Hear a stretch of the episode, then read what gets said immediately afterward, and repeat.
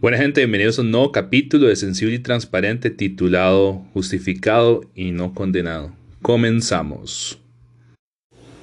¿Nunca te has hecho la pregunta como ser humano por qué somos tan duros con, con nosotros mismos como personas?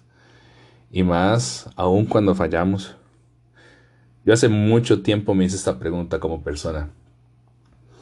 Y entendí algo cuando me hice esta pregunta. A veces nos condenamos tan fuertes como personas, primeramente porque no conocemos que la gracia de Dios cubre multitud de pecados, por una parte, pero también porque no hemos abrazado esta gracia. Hemos abrazado muchos conceptos como cristianos y como seres humanos, pero el que más nos cuesta como personas es el de abrazar la gracia. Y claro, no vamos a entender qué es gracia porque la gracia es un regalo inmerecido. En pocas palabras, es como, como si tu papá te diera el PlayStation o el Game Boy Advance o, el Play 4 y tú te quedaste en, en escuela o colegio. Parece justo. No va. Si uno, si uno entra en la razón humana, dice, no, no es justo, yo no merezco esto. Bueno, la gracia muy, muy parecida. Ninguno de nosotros la merecía, ninguno de nosotros la tenía que tener, pero por amor, este, tenemos gracia. Y si no me crees, podemos ver que Pablo muchas de las veces cuando habla en sus cartas, habla sobre justicia, pero no de la misma justicia que nosotros los humanos entendemos en este mundo natural. A contrario de la justicia divina, como la justicia natural de nosotros, la justicia divina trae justificación. Y esta justificación es una iniciativa de la gracia.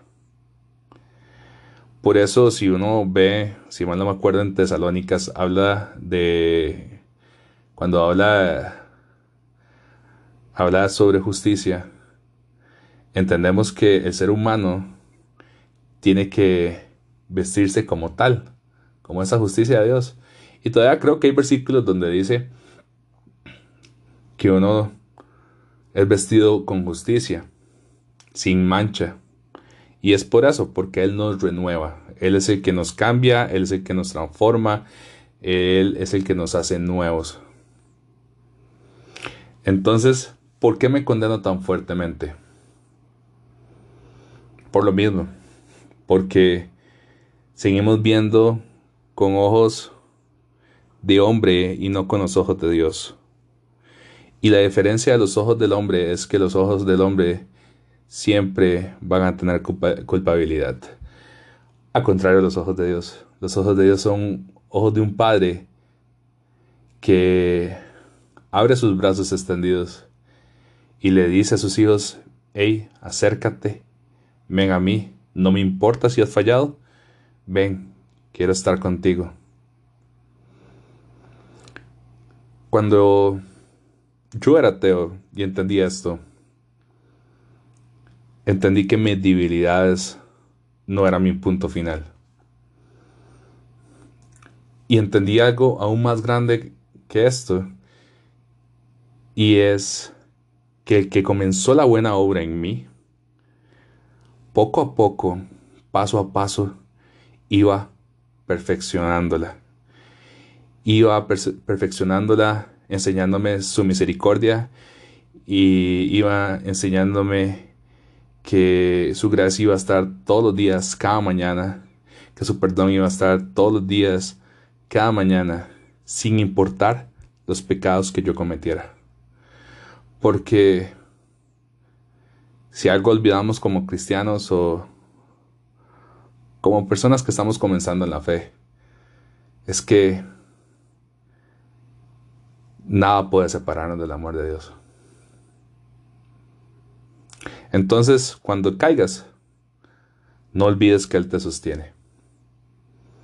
Porque sabes algo, para Él sos su hijo y hija. Entonces, no te trates tan fuerte. No olvides que Él es un Padre de amor que quiere abrazarte. Ahora, quiero que entendamos algo muy importante. Eres perfecto siendo imperfecto. No, no te preocupes por lo que es imposible llegar a ser, ya que Dios te está perfeccionando a medida que crees en Él y confías en Él. Entonces, no te condenes tan fuerte. Cuando yo entiendo, esto, puedo entender este versículo en Juan 3, 17, después del 16, cuando Él dice que Él no vino a condenar al mundo, Él vino a salvarlo. Entonces, si Él no vino a condenarnos como tal, dejémonos de condenar nosotros. Y trabajemos con nuestras vulnerabilidades. En lo que fallas y en lo que caes, Dios te está extendiendo la mano y te está diciendo, Hijo mío, yo te voy a ayudar. Con la prueba tengo una salida. Entonces abraza esa salida. Bendiciones.